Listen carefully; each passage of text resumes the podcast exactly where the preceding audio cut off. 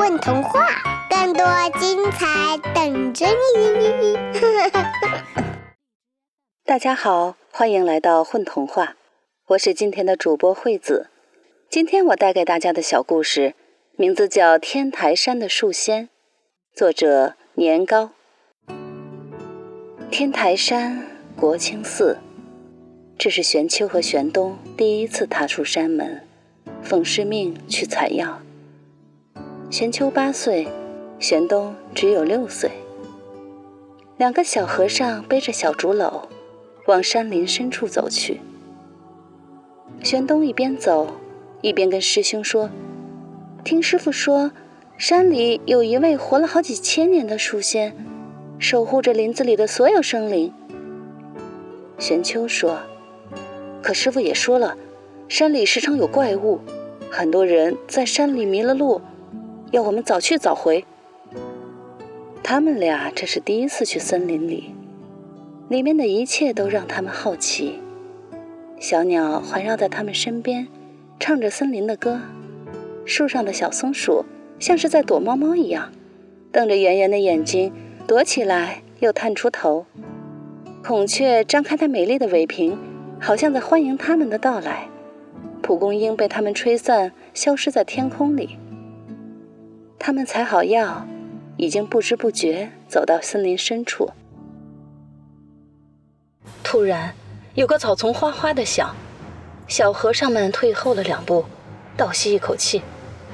一只小白猫从草丛里窜出来，身上沾着几片枯叶。一条白花蟒蛇紧随其后，张开血盘大口吐着蛇信，发出呲呲的声响。小白猫倒竖毛发，尾巴直立，朝白花蟒蛇发出怒吼。瞬间，小白猫一闪而过，落在蟒蛇身上，举起爪子准备滑下。可就在此刻，蟒蛇扭动身体，头冲向小白猫方向。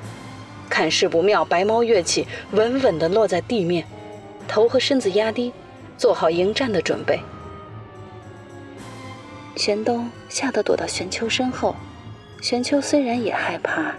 但他毅然抄起竹篓里的镰刀，渐渐朝小猫走近。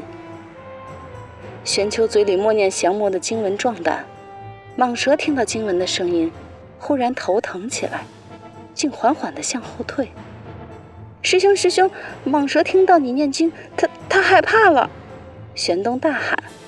玄秋继续念咒，心想：师傅说只有妖怪才会害怕听到这个经文，原来这是一只蟒妖。玄秋看准时机，一把抱起小猫，扭头就跑。等蟒蛇回过神，两个小和尚已经跑到很远的地方去了。你们跑不掉的！哈哈哈哈！蛇妖发出了可怕的冷笑。玄秋和玄冬跑了一阵，这时森林里出现了雾气。玄秋大惊，说。不好！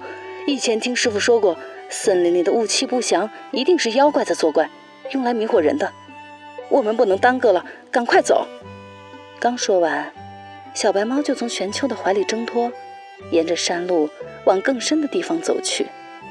玄冬担心白猫又会遇到危险，连忙追了上去。山里的雾气越来越大，眼前几乎什么都看不到了。小白猫不见了！玄冬哇哇地哭起来。这时，不远处传来几声“喵，喵”的猫叫声。小白猫，玄秋开心地叫了起来：“走，我们顺着猫的叫声，一定能找到它。”他们循着喵喵的声音，在一棵参天大树下找到了小白猫。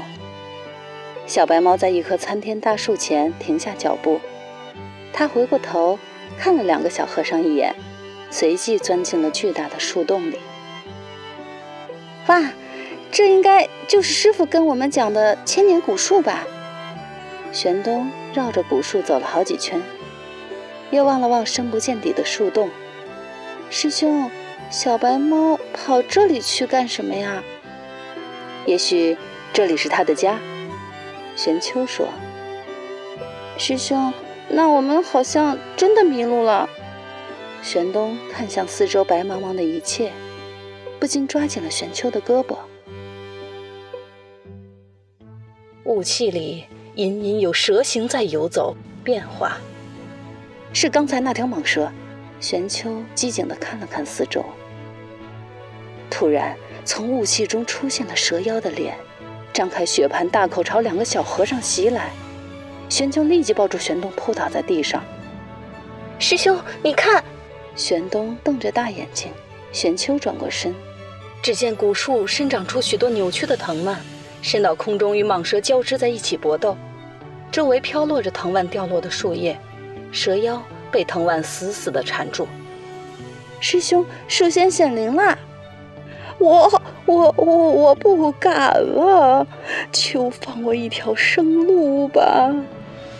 蛇妖被悬在半空中，苦苦哀求着。空中突然出现了一个苍老的声音：“以后不许踏入我的地界半步。”话音刚落，藤蔓收回到大树上，蛇妖仓皇逃跑。就在此时，从树上飘落下一片树叶，你们跟着树叶的方向，便可找回家。谢谢书仙，谢谢你救我们走出山林。两个小和尚双手合十，毕恭毕敬朝山林行了个礼。不知何时，古树的树杈上端坐着一只白猫，眼睛望着两人去的方向，尾巴来回摆动着，喵，喵，叫了两声，转身便消失在了繁茂的树叶中。一起来混童话吧！